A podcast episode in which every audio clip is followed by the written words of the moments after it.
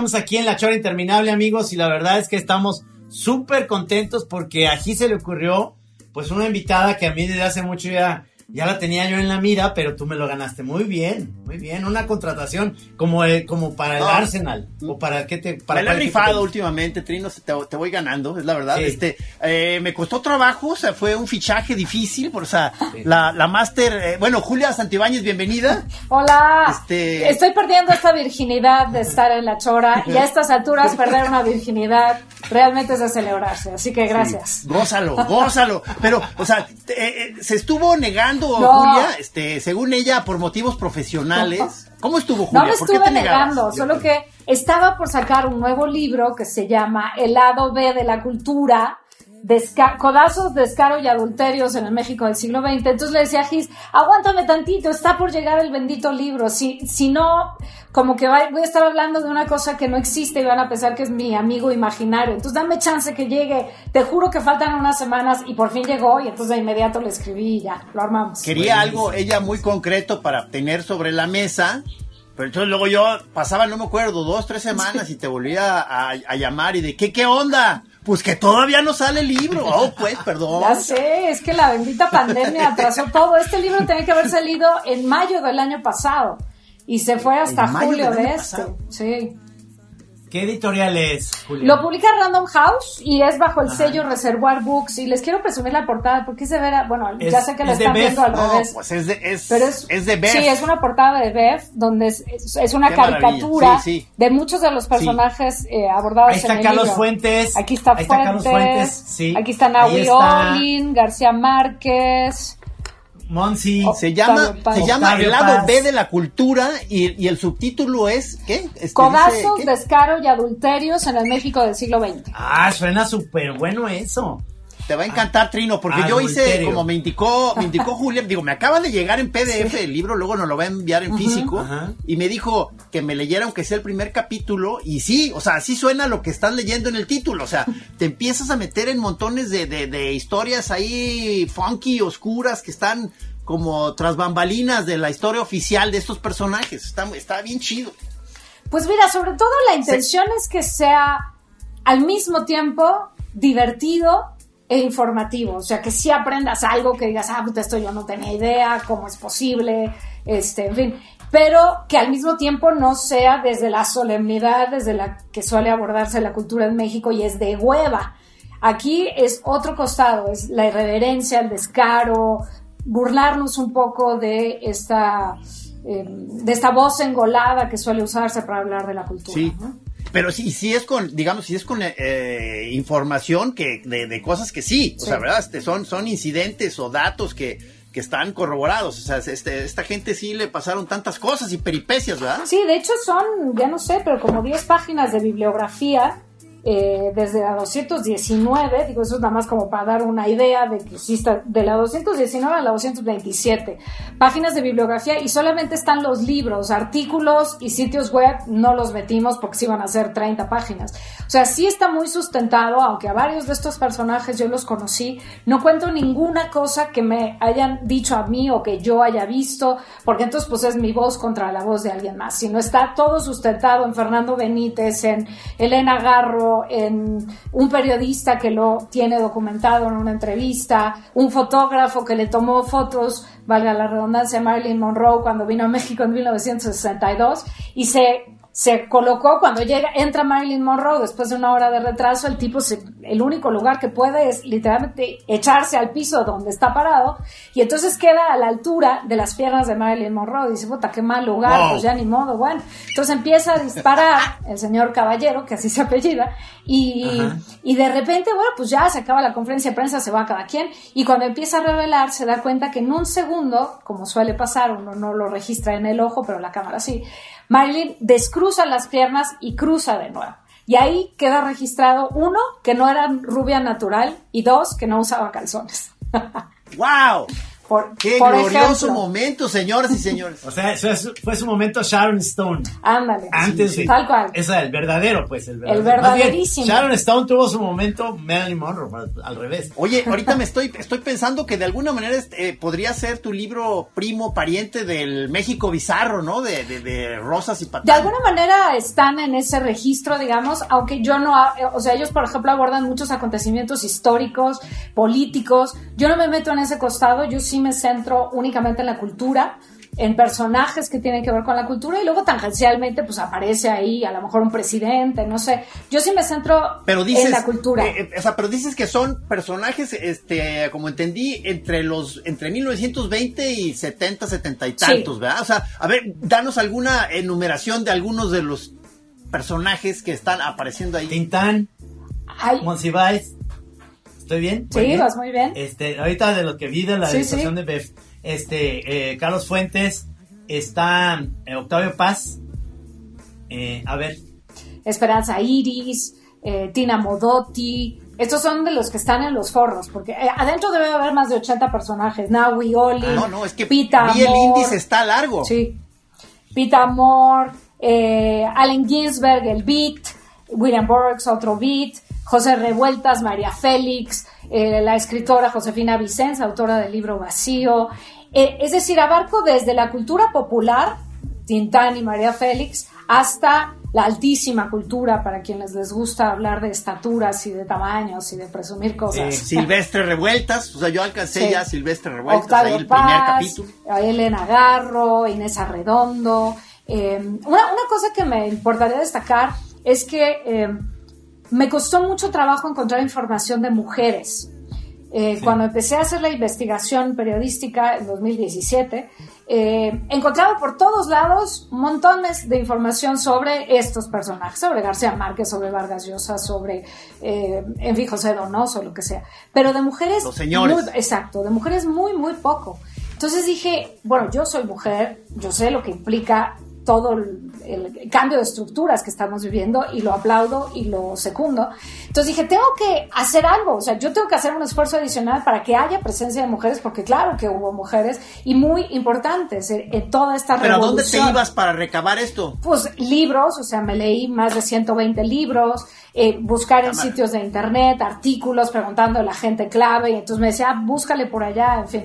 Entonces me encontré a muchísimas mujeres súper interesantes que a lo mejor no suenan tanto. María solo por ejemplo, fue una galerista súper loca, interesante, apasionadísima. ¿De qué años? Más o menos de los 30, 40, 50, por ahí. Todo el mundo la pintó, hizo, tenía en su baño ahí este, telas de Diego Rivera, eh, una, super mujer y se oye poco de ella. Entonces, ese, por ejemplo, es una aportación que creo que está haciendo este libro eh, muy particularmente, ¿no? Hay mucha presencia de mujeres que costó eh, de verdad un ovario y la mitad del otro reunirla, pero que creo que es bien interesante. Elena Sánchez Valenzuela fue una actriz, fíjate qué loco, una chava que en 1918 actúa en la primera película de Santa, la novela de Federico Gamboa. La, la, primera película es muda. Después se harán películas de Santa sonoras. En 1932 se hace la primera película sonora con Lupita Tobar. Pero bueno, aquí es una chava que por azares del destino acaba encarnando a Santa. Y después, con los años, se vuelve una especialista en cine, la mandan aquí, la mandan allá de corresponsal y se convierte en la creadora de la Cineteca Nacional. Ah. Y nadie, o sea, si tú preguntas, oye, ¿tú sabes quién es Elena Sánchez Valenzuela? Nadie tiene idea. Se fue el audio. Se, fue, el audio. Se tu audio ¿El mío se fue? ¿Qué pasó? Ah. A ver. Creo que le jalaste al cable equivocado. No sé. No hice nada. ¡No! ¡Peligro! Espérame, espérame. A ver. Ahí, ahí. Ahí está. Ahí, ahí quiere entrar. Bueno, bueno, bueno, bueno. Ahí estás, ya. ahí estás. Okay. Ah, estás Puta, otra perdón. vez. Bienvenida. No sé qué dice, perdón. Entonces, bueno, ese tipo de cosas, o sea, rescatar mujeres de ese tipo y además, por supuesto, abordar a todos los que todos conocemos y que ustedes ya han mencionado. Sí, oye, por ejemplo, de Tintan yo creo que esa tuviste que descartar mucha cosa de, de, la montón de peripecias, ¿no? O sea, sí, que además era un loco el tipo, ¿no? Sí, tuve que dejar muchísimo. Sí, estabas a farifas, ¿verdad? Estaba súper, pero súper perdido en su cabecita. Pero por lo mismo, tremendamente divertido y, y, mentía a todo el mundo y de la manera más descarada. El otro sabía que mentía, él sabía que mentía y no me importaba, pues qué chingados, ¿no? muy, muy, pacheco además. Muy, muy, pacheco. Muy pacheco. Muy, muy pacheco. Una vez está en, en, su, perdón, está en su yate, se empieza a incendiar, incendiar el yate y dice, hay que, hay que, hay que hacer algo. Entonces agarra una cubeta que está ahí y se le echa al fuego y resulta que era gasolina. Entonces, bueno, aquello se prende más. No, todo el brazo se le empieza a incendiar. Entonces, bueno, de alguna forma se lo apaga, ¿no? Logra apagárselo. Pero el yate se sigue incendiando. Estaba él con su esposa. Y entonces, por fin se logra subir a una lanchita de, de emergencia y eh, pues rema y rema y rema el cabrón y pues nada que se mueve el pinche, la pinche lanchita. Ah, es que estaba amarrada. Entonces hubo que cortarla para... Entonces yo digo, es que eso tendría que haber sido una película y fue de la vida real. Sí, sí. No mames. Oye, este, y, y, me imagino que hablas de William Burroughs, de la escena y de la famosa eh, eh, balazo a su mujer, ¿no? Sí, pues total. Digo, Digo que, que hay, em, los Beats dejaron en su huella de carbono pues un chorro de fiestas y de alcohol y alguno que otro muerto, y entre ellos Joan Volmer, la esposa de William Burroughs, a quien asesinó. No, no hay demasiada claridad sobre si fue totalmente accidental o no, pero bueno, lo cierto es que se ponen a jugar Guillermo Tell, Joan Volmer y William Burroughs un, juego que además tenían bastante ensayado. Eh, pero estaban bien pero pedos, estaban súper pedos y súper cruzados en estas fiestecitas que armaban. Ponte la manzana en la cabeza, voy a ser Guillermo Tell. Exacto. Y le da en el centro de la frente y en el instante se muere Joan Volmer. Y él lo llevan preso a Lecumberri y lo logra sacar muy rápido Bernabé Jurado, que es el primer personaje en la historia a quien se le acuña el apodo del abogánster porque efectivamente era un abogánster, el maldito. Entonces lo saca en un par de días y ya está fuera William Burroughs y se va al África. Pero eso es una historia totalmente real la que, la que mencionas. Y ya no regresa, y ya no regresa nunca Burroughs a México. No, hasta donde tengo entendido no. regresa a México. No, debe estar increíble. Todas esas escenas son, digo, todas esas historias son buenísimas. Y mira los años que duró Burroughs vivo todavía después de eso, ya súper viejillo. Hasta en discos de esta de, esta Laurie Anderson tiene ahí su voz narrando cosas y demás. Sí, de acuerdo. Y él dice, maravilla. él decía, no dice porque ya se murió, pero decía que si él no hubiera matado a su esposa, él no se hubiera convertido en escritor, porque hasta el momento en que la mata, realmente no había escrito nada importante ni se lo había tomado en serio. A partir de ahí, quizá como catarsis o, en fin, ponlo como quieras. O sea, le dispara y dice, ¿sabes qué? Tengo que hacer algo con mi vida. Exacto. Es el disparador de su escritura. Ay, hijo, cabrón. No mames.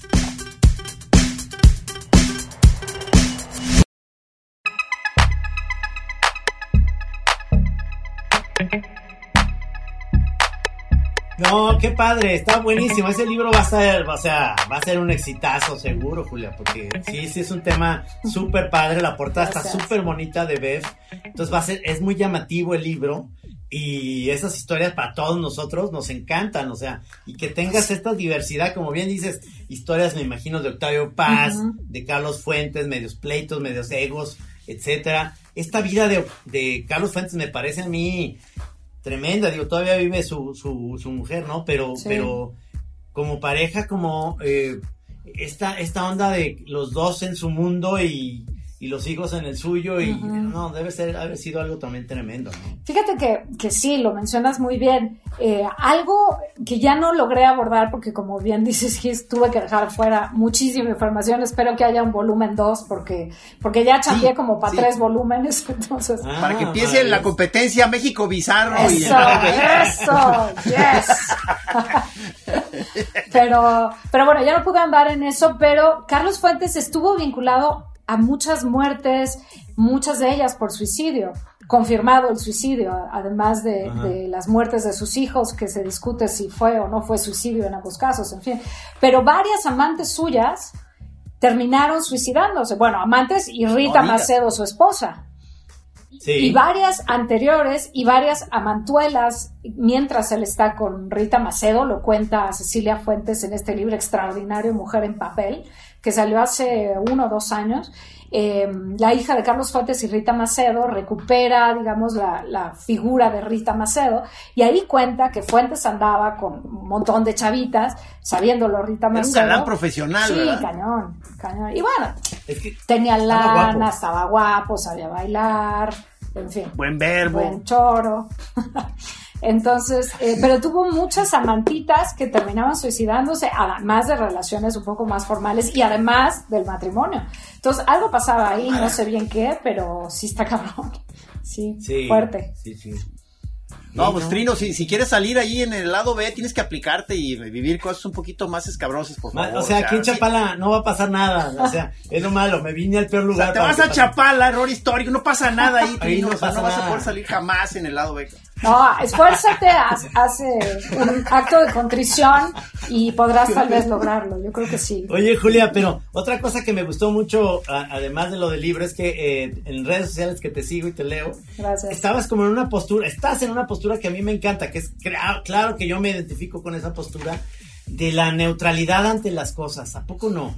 Que, que se, se, está volviendo una locura esto de que si eres o no eres este seguidor o no seguidor, si híjole, yo, yo le huyo a todo eso ya. Es, es algo que es, y te leo con una claridad que digo, casi casi es como apuntarlos y, a ver, que me hagan una pregunta. Voy a citar a Julia Santibáñez que dice. Hombre, gracias. está muy, tienes, tienes muy claro el rollo, como, como creo que debe ser. Es que, es que ahí coincidimos, Treno. Yo, eh, no es que tenga ningún miedo de expresar lo que creo en política, en feminismo, en religión, en lo que quieras, pero me he sustraído de unos años para acá y mucho más en los últimos meses, porque digo, pues es algo que me compete a mí, o sea, al final de cuentas no, no pretendo, como lo digo en ese texto que citas en mi columna en el periódico La Razón. En La Razón, exacto. Ajá, no pretendo convencer a nadie de nada. Yo he cambiado de posiciones un montón de veces en mi vida, he dado bandazos mucha honra. Y muy orgullosa de ello y seguramente los voy a seguir dando porque me sigo corrigiendo en el camino. Pero sobre todo porque no quiero caer en estas discusiones que me parecen como, como eh, creo que las entendemos también eh, los tres, pues, como súper estériles. No es tratar de dialogar, sino es demostrarte que eres un imbécil y que tienes que cambiar tu postura porque yo tengo la razón. Híjole, como para qué, ¿no? Si de por sí el, creo que yo que las personas son somos así necios de por sí, o sea, además el ambiente en red social hizo que se enrareciera todavía más el pedo, o sea, es, o sea, es realmente imposible empezar la mínima discusión, diálogo, debate porque se convierte otra vez en, el, en los baños del estadio y empieza la guerra de orines de las porras. O sea, es imposible. Sí, porque son barras. Sí, son barras barras de equipos contrarios. Pero los que no les gusta el fútbol, o los que fueron a ver este al árbitro, o los que fueron a nada a ver el espectáculo, este, y no le van a nadie, este, quedas, siempre eso quedas como, no, los tibios, los que no tienen opinión, claro, ustedes quieren, eh, este, ya me han dicho a mí varias veces, te preguntamos cosas si eres la bandera de la paz. No, eso no existe. Eso es Qué chistosito, qué chistosito, ¿verdad? No le vas a nadie. No, pues qué a gusto, cabrón. Órale, asíguele así, pinche tibio, cabrón. Exacto, pues de esas yo creo que nos han tocado los tres. Exacto, no, no, es tremendo porque, porque en, realidad lo único que quieres es, es tener como una visión desde atrás, de, todo el, tinglado del teatro, pues, digamos, y y es muy difícil y lo dices muy bien ahí en la columna. Además de la razón, ¿dónde más publicas? En la columna lo tengo en la razón y luego voy publicando por aquí por allá, eh, pero fija en, ¿Estás en, la ¿Estás en radio? No, ahorita no estoy en radio. Terminé el año pasado un programa de tres años, el Bazar de Letras, pero terminó el año pasado. Y ahorita ah. estoy haciendo... Es que tú eres escritora, o sea, tú eres escritora y también has, sido conductora, ¿no? De varios programas. Sí, he estado tanto en TEDONAM como en Canal 22, eh, conduciendo programas, colaborando con una sección, en fin.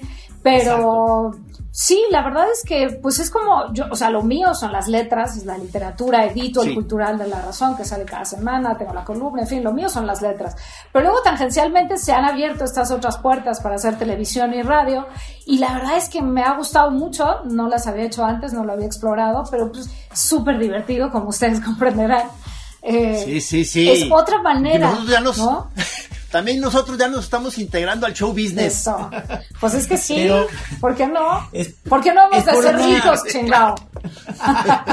claro, pero, pero además se la pasa uno bien. esa es la cosa que eh, ahorita que estás por primera vez aquí en la, en la Chora Radio y que no sea la última, lo que queremos es estar contigo también en la tele, como que de alguna manera tendremos que ver, o, o cuando vengas tú a presentar el libro acá, que te invitemos a platicar en vivo de, de, esto y más cosas, del libro, por supuesto, pero seguramente de más cosas, pero, pero tienes una muy buena presencia en la tele. Entonces, cuando tenías tu, tu, tu sección ahí con Fernando Rivera. En la hora este, elástica, ¿no? Exactamente, muy bien, o sea, es que, es que eso, eh, eso, era fantástico. Perdón, o sea, es que vamos a necesitar que nos des varios tips, porque ahorita estamos como estrenándonos en, ya ves, en esta nueva versión de la Chora TV. ¿Pero qué se van a estar estrenando si dominan ahí? Pues es que estamos muy tiesos, o sea, neta, necesitamos que, que, vengas a darnos un tallercito de, de, conducción, cabrón.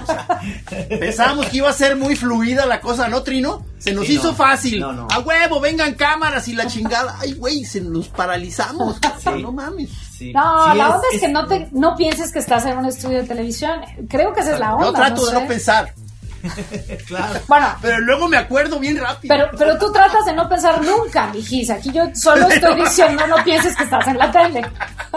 Exacto. Perdón, sí es cierto, es verdad. O sea, hay matices. Entonces, solo no pienses estoy en un canal de televisión. Pero sí piensa. Y entonces va a salir mejor la cosa. Piénsale tantito, échale, échale, ganitas, échale ganitas. ¿Tú crees que, tú crees que vayas a, vas a venir a, que están diciendo de la FIL que se va a hacer de una manera pues muy difícil, ¿no? De que casi casi es entrar poca gente, esto. Pero sí tienes la posibilidad de venir para... Entiendo que sí, entiendo que sí. Ah, eh, no, no me he sentado todavía a verlo ya directo. Apenas me llegaron los ejemplares hace muy poquito tiempo. Entonces todavía no revisamos la estrategia de promoción, pero entiendo que sí y, y yo voy a hacer todo para que sí vaya a Guadalajara, porque ya el año pasado fue horrible no estar en la fil, fue así como un, un, hueco en el costado, así como, ¿qué pedo? O sea, no hay fil este año. Entonces, este año no. Porque tú eres un clásico, digamos, ¿no? O sea, eh, ya hasta, ¿verdad que hay una serie, hay como varias tribus que ya reconoces que son los que diario están ahí rolando de feria en feria, ¿no? sí, un poco sí, los que, los que somos feriómanos. Este, entonces sí quiero ir, sí quiero ir y, si se da, pues me encantará estar ahí en, en el foro de la Chora TV, que está muy, está muy chulo, está muy bonito.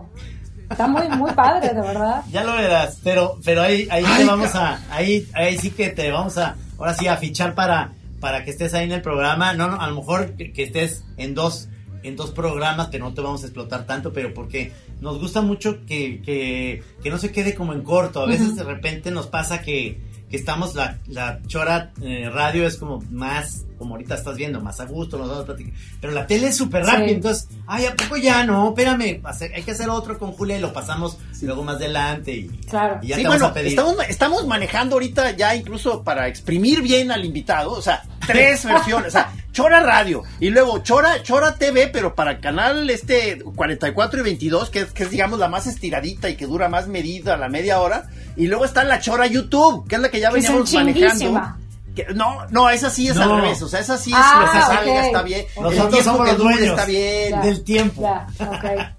O sea, yo en varias plataformas. Pues mira, yo, ya que estoy yo ahí, ustedes me fichan y me ponen a fichar y yo soy feliz. Sí, sí. Con eso soy muy feliz. Me, me sentiré Pero por lo pronto, haz de cuenta, eh, ahorita, cuál, ahorita, ¿cuál es la estrategia para empezar a mover un libro en, este rebrote de COVID? Claro, está bien complicado. Nosotros pensábamos que ya para julio, como digo, esto tenía que haber salido en mayo del año pasado. Sí. Decíamos, no, bueno, pues va a salir en el 2021 y no, pues entonces ya haremos presentaciones virtuales. Digo, perdón, presenciales. Ahorita estamos, creo que vamos a estar manejando, cuando menos lo que resta de este año, una suerte de formato híbrido, como creo que también va a ser la FIL. Unas presenciales, otras virtuales. Eh, tratar de equilibrar un poco, porque yo también supongo que ustedes igual estoy hasta el gorro del Zoom, ya, o sea, más pantallitas ya me tienen de veras quemada la neurona 2 eh, y nada más tengo dos, entonces pues está pesado. Pero entonces unas virtuales y unas presenciales. Yo, yo, yo quiero privilegiar las presenciales. O sea, yo cuanto más presencial pueda ser mejor por mí y por la gente. Creo que tenemos que recuperar también espacios y si usas cubrebocas y es un lugar ventilado con un foro limitado, realmente no hay mayor bronca. O sea, realmente creo, por lo que he leído, investigado y todo el rollo, creo que no hay mayor tema. Entonces, bueno, yo voy a apostar por lo más presencial que se pueda. Pero sí, lo mencionas muy bien, está súper complicado promover un libro en ese contexto. Híjole. Oye, pero hablando de, lo, de lo que estabas diciendo, del enfado de la vida en el Zoom, o sea, este, nosotros, por ejemplo, em, eh, ya hemos eh, llegado a la conclusión de que ha funcionado muy bien para muchas cosas de chamba, el, el, Zoom. Finalmente ya hasta nos encariñamos con, por ejemplo, esto que estamos haciendo. Eh, ha, funcionado muy chido para estar hablando con amigos en todos lados. O sea, este, lo que sí hay un debate más fuerte es sobre su rollo eh, recreativo, que para los, para mí ha sido un fracaso las fiestas Zoom. O sea, este, no manches, porque tengo amigos que me dicen que a ellos sí les han salido bien sus fiestas Zoom. Entonces yo digo, ah, bueno, está bien. No, a mí me pasó lo que a Carrie, convoqué una fiesta Zoom y no llegó nadie. Entonces lo siguiente que pensé es tengo que ir a matar a alguien, no, no sé. Oh, puta, qué horror.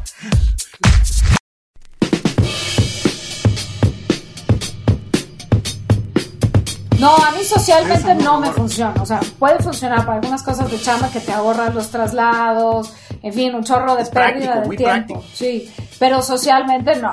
No, la neta no. ¿Verdad que no? Para mí no? no. Es que, es que discutíamos el otro día y el amigo este me decía, oye, a mí me han salido muy buenas. Yo dije, ah, perdón, perdón. No, no, pero luego es muy chistoso porque ya sabes, son muchas ventanitas, todos dice, ah, presumen sus, ¿no? No, pues yo vino blanco, yo qué cerveza, yo este un tinto, y así están. Y luego ves que unos están en yo, yo soy uno de ellos, empinándolo, empinándolo. y entonces, de repente ya ves uno de los cuadros cuando estás en esto, que ya hay uno que está con el iPad, ¿te cuenta? Viendo cosas. Entonces ¿Qué onda? ya, o ya vacío a la pantalla porque ya se cayó. No, no, porque luego los ves que se van como de la diura así como que medio jeteado, siempre empiezan 9, 10 de la noche. No, pues es que ya vengo de trabajar y sí, y sí merezco la fiesta, están como súper animosos, pero rápido empiezan a chupar, entonces van de la diur y luego ya sí, no, no funciona, no funciona. Sí, no, yo, yo, creo, yo creo que todavía hay que tocarnos y sentirnos y no sé, hay una cosa de piel, ¿no? Que, que el Zoom, para mi gusto, no, no reemplaza. Y luego, este, ¿verdad que ya cuando empiezan a ver leves, este, ya eh, saludadas ahí en persona con gente, empieza toda la confusión de que si nomás les vas a dar tantito el, o si les vas a dar la mano, que no, que sí, o sea, es un pedo. y yo me aviento a abrazar a todo el mundo, porque como que siento que, siento que lo necesito, ¿sabes?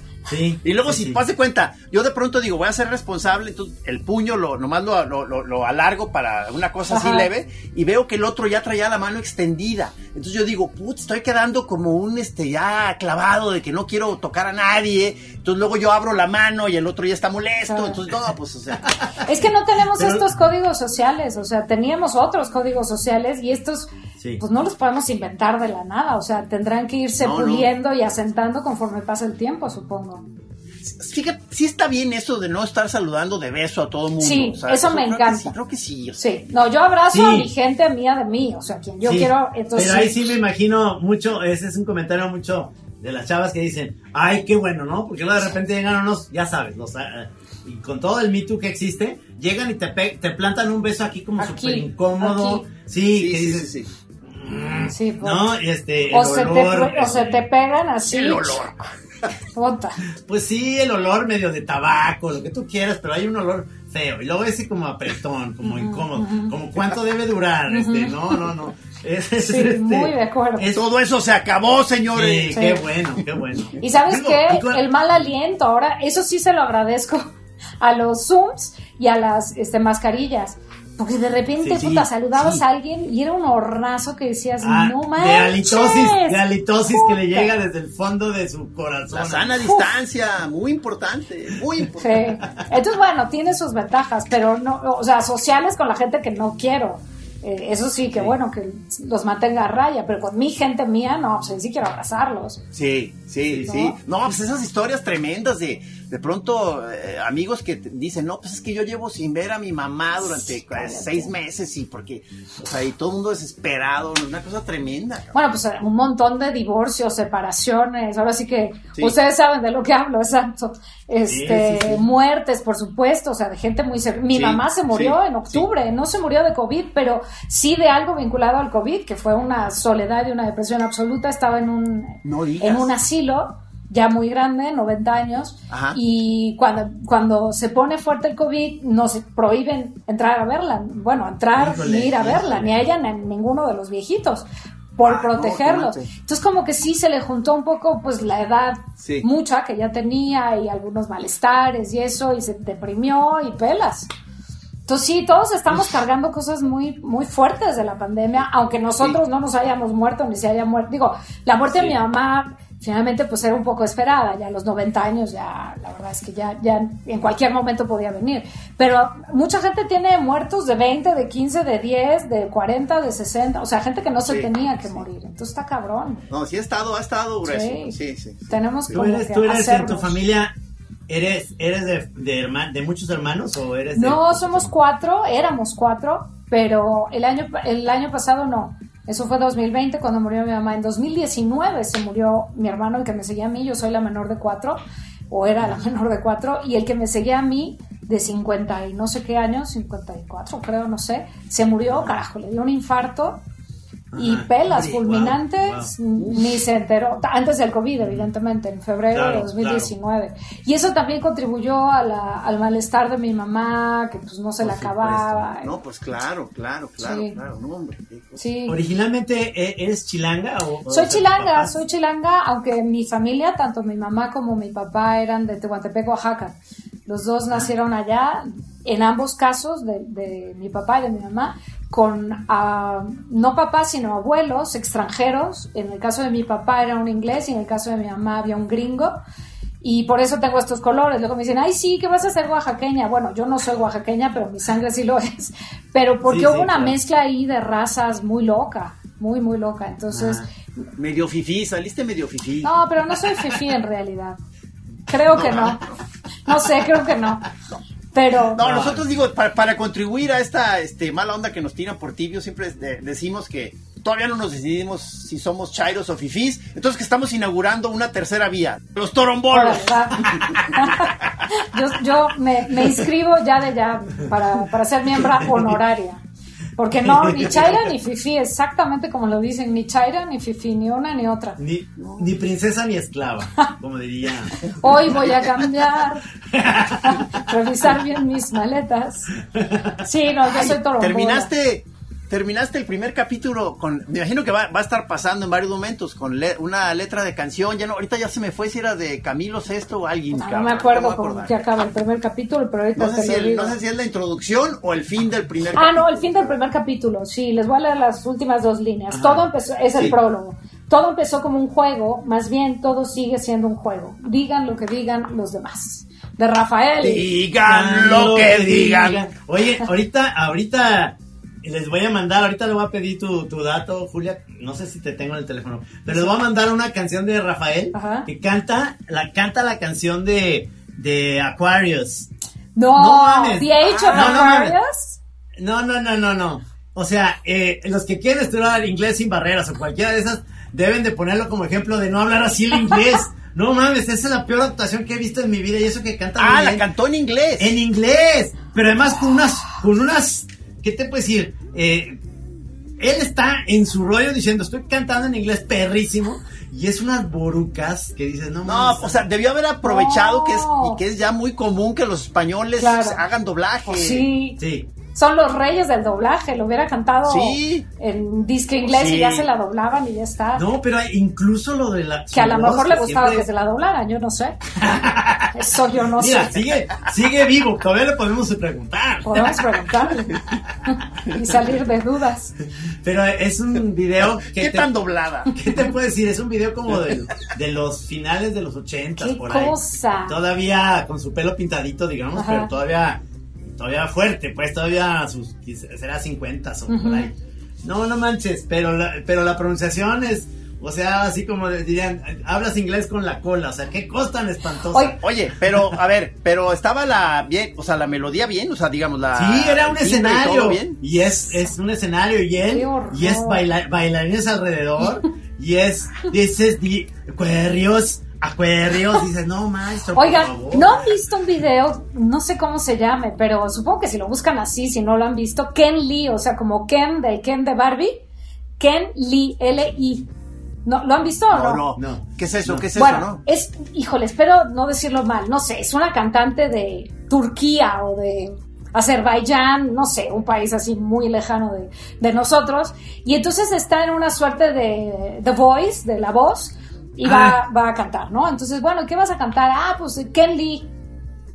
Pues, ok, y está María, creo que es María Carey la que está ahí de jurado junto con otros. Dónde vas. Y entonces empieza a cantar esta individua, puta, cero pudor, la despudorada número uno. Y entonces empieza, Kelly, Shuburi, Kushi, Kushi, Kelly, can't live without you. Kelly. Sí. Búsquenlo por favor. De los Bad Fingers, pero luego la canta Nixon, que es una joya. Es una maravilla de eh, rola, pero oírla cantada sin decir nada, y María Carey, o no me acuerdo quién es la, creo que es Carey que ponía una cara de no manches, ¿qué está diciendo esta mujer? No está diciendo nada. Pero ella juraba que estaba cantando en inglés como Rafael. Exacto, exacto. No, no, no, no, es una cosa tan Sí, mándalo por favor, lo tengo que ver. Sí, sí, sí. digo porque la que, la, que a mí se me hizo chida fue en uno de esos discos de grandes éxitos de Camilo Sesto, o sea, este viene una de Jesucristo Superestrella. Ah. Este, pero si no recuerdo mal, ahí sí está en español. Está en español, porque él la hizo con Ángela Carrasco. Él y Ángela Carrasco ah, hicieron la ah, versión ah. de Jesucristo Superestrella en español. sí. Porque se me hizo muy bien la, versión esta de, la, ¿cómo se llama? La de la subida del, cuando era I have to know, I have to know my Lord. no, no me acuerdo cómo se llama en español, pero, o sea, cómo se llama en español la canción de Camilo Sesto. Pero es buena esa versión, todo el disco se lo echaron en español. Bueno, es que Camilo sí es muy bueno, o sea, canta muy bien, tiene muy buena voz y hace muy buenas este, adaptaciones, por supuesto. Camilo es. Y era en español, aquí la desfachatez de Rafael es que lo quiso cantar en no, no, no, no, no, no, por favor, lo tienen que ver, lo tienen que ver, porque es una cosa espantosa a lo que le sigue, o sea. Pero es tan mala que se vuelve buena, tal vez, ¿no? No, se vuelve buenísima, buenísima. Me la, me la mandó este Andrés Bustamante, me dijo, mira, tienes, a ver, a ver si te, a ver si te late cantar a ti también así la chingada. ah, te manda, te manda cositas el señor Bustamante. Sí, claro, muchas, memes, memes y eso. muchas de las cosas hay que de repente yo las retuiteo, porque él no tiene, él no tiene tweet, no tiene ah, redes. Cero, cero redes, no tiene Cero redes, ¿verdad? Cero. Ah, qué tipo tan raro. Debe vivir muy en paz, eso sí. Vive muy feliz, es lo que me dice. Yo vivo muy feliz, me dice los, las broncas que veo ahí, que cualquier cosa dicen él, no quiero ni enterarme ni nada. Él este, está en ese rollo y también está en esta postura que dijimos al principio de estar en, en, el, en la neutralidad, en la cosa de que dice, este, mejor ahorita hay que estar así calladitos, viendo o sea, lo malo es que cuando, cuando triunfe una de las facciones, vamos a ser los primeros sacrificados. Sí, claro. O sea, seguro. Qué mala onda, qué mala onda. A ver, los tibiecitos esos al paredón, los primeros al paredón, cabrón. Pues el apocalipsis, perdón que saque la religiosidad, yo no soy religiosa, pero lo fui, entonces me sé bastante bien la Biblia. también en la columna. Sí, me sé bastante bien la Biblia. Y en el Apocalipsis, en un momento Dios dice que a los tibios los vomitará de su boca. Híjole, te digo,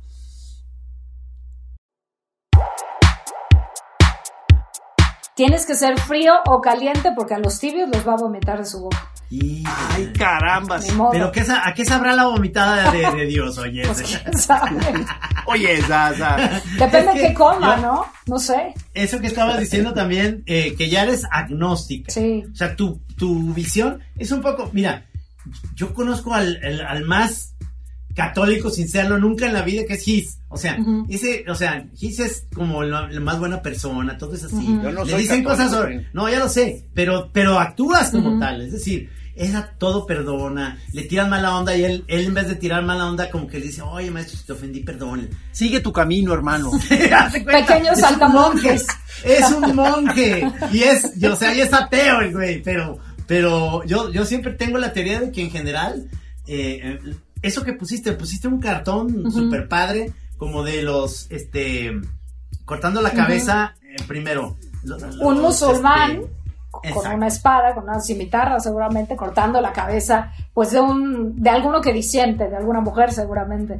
Y luego de con un, osito. De un cristiano, puede ser católico, protestante, lo que sea, con un crucifi con una cruz, perdón, cortando la cabeza también de alguien, porque son igualitos. Finalmente los fanáticos de uno y de otro lado creo que son absolutamente parecidos. Y también en política y en fin, en todos los ámbitos. Yo cuando eh, llega, llegamos al terreno de las definiciones, que siempre trato de llegar hasta el final sin definirme, pues ya cuando dicen, bueno, a ver, eh, hablando de esos asuntos, ¿tú qué? Entonces siempre termino para querer decir algo acá y sacármela con caché, digo, soy místico, agnóstico, psicodélico. Eso, chino. Entonces esa sería mi. Y lisérgico, pues si hace falta algo lisérgico también, para acabar con, para acabar con otra este, esdrújula, ¿cómo no? Sí. Sí, sí. Pues sí. Y Torombolo, claro. Y Torombolo del grupo de los Torombolos. Torombólico, para que se también líder. Torombólico profundo. Y líder, y líder de los Torombolos.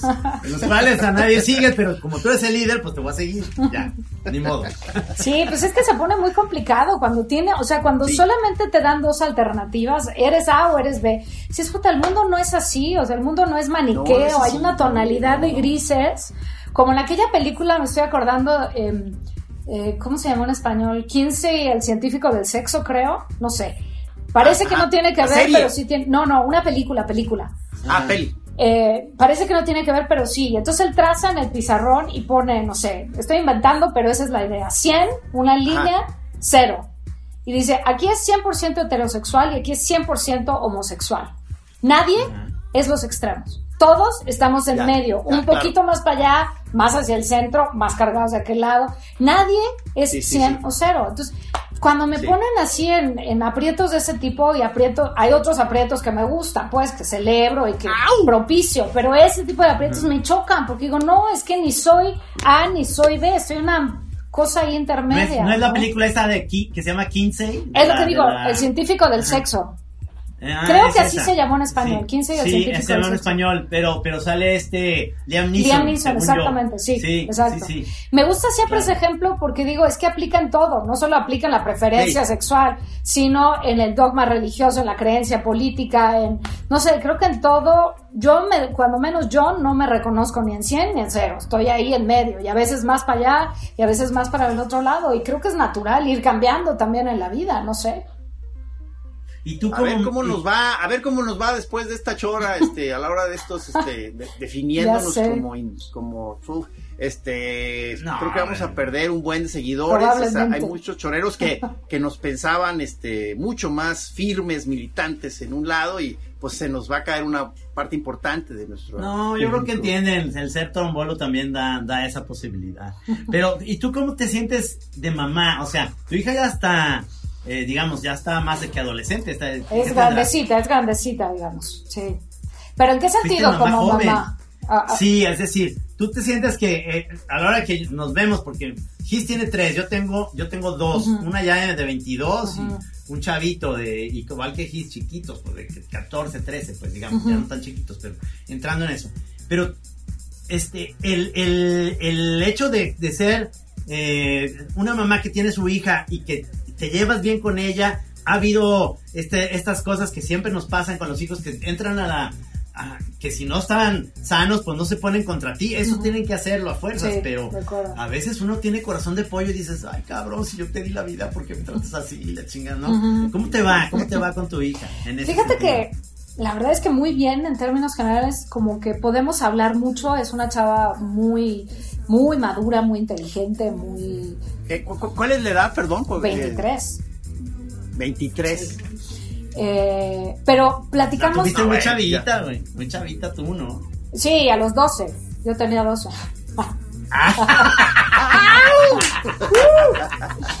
este, entonces, bueno, desde su adolescencia, creo que siempre hemos podido hablar. Creo que eso es algo súper importante que no perdimos ni entonces y hasta ahora. Podemos sentarnos y hablar y no estar de acuerdo. Y ella creo que hizo algo que en su momento no entendí. Desde muy chiquita, te estoy hablando que desde que tenía cinco años, cinco años, decidió que quería hacer taekwondo. Y yo íbamos a un club y entonces pasó y vio una clase de taekwondo y me llevó al día siguiente y me dijo, yo quiero hacer eso. Y yo, pero ¿para qué te quieres dar de patadas con alguien? O sea, yo no sabía si eso era karate, qué cosa era. Total, no hago el cuento largo, me convenció. Le dije, ok, pero, pero voy a comprar todo el uniforme y la chingada, pero te tienes que quedar cuando menos dos meses. Porque pues, no voy a hacer toda esa inversión, ¿estás segurísima? Sí, ok. Bueno, se quedó seis años haciendo taekwondo. Seis años. Y yo no tenía ni la menor idea de taekwondo ni de ninguna arte marcial. Cuando acabó con el taekwondo, que llegó a cinta negra, en su edad, en fin, dijo, ya, ahora quiero hacer fútbol. Y yo el fútbol no, no le entiendo, no me gusta, no, o sea, no es parte de mi chip, o sea, no me cargaron Ah, ese ya, chip. ya.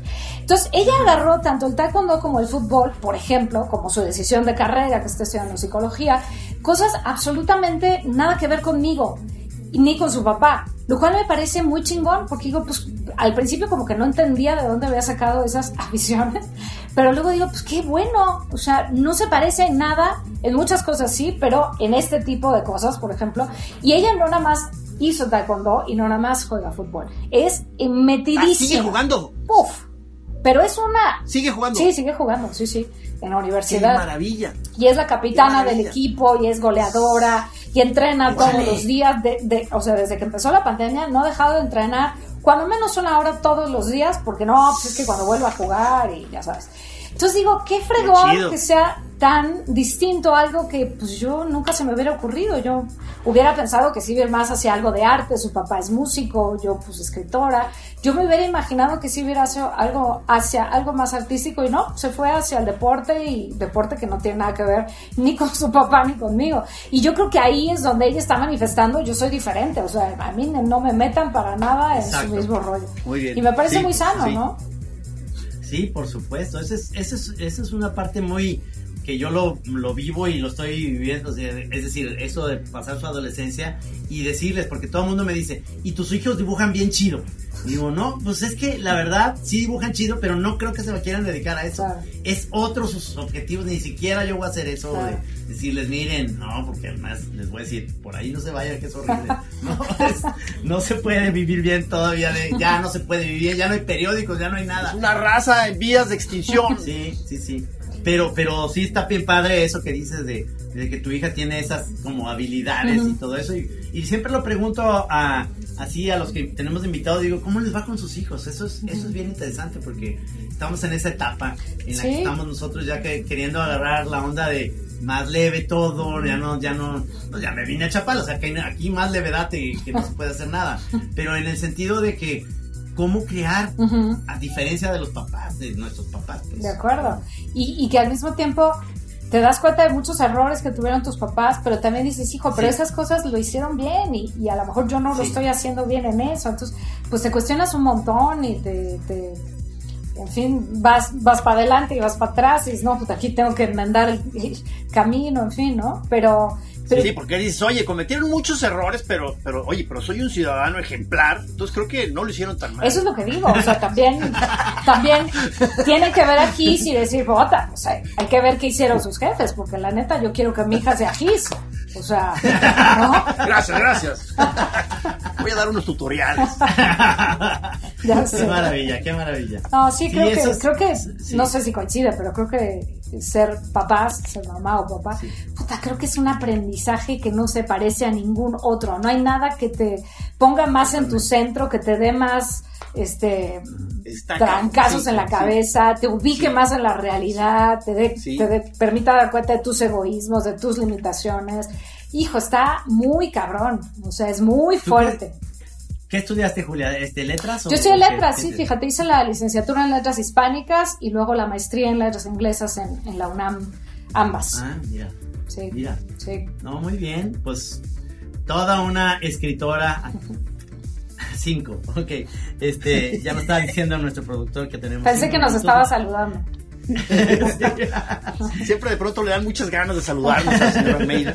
Siempre al final. Como Rogelio, No, este- ¿cómo se llamaban de Canal 5? Ah, sí, Rogelio Moreno. Ese, salía saludando así. Ese, ese Julia decía, Yo soy Rogelio Moreno y los invito a que se inscriban para llevarlos a Estados Unidos. Allá cuando, cuando vayamos de viaje, no me digan Rogelio Moreno, allá me conocen como Roger Mood. de eso no me acuerdo, pero lo de viaje a Estados Unidos sí.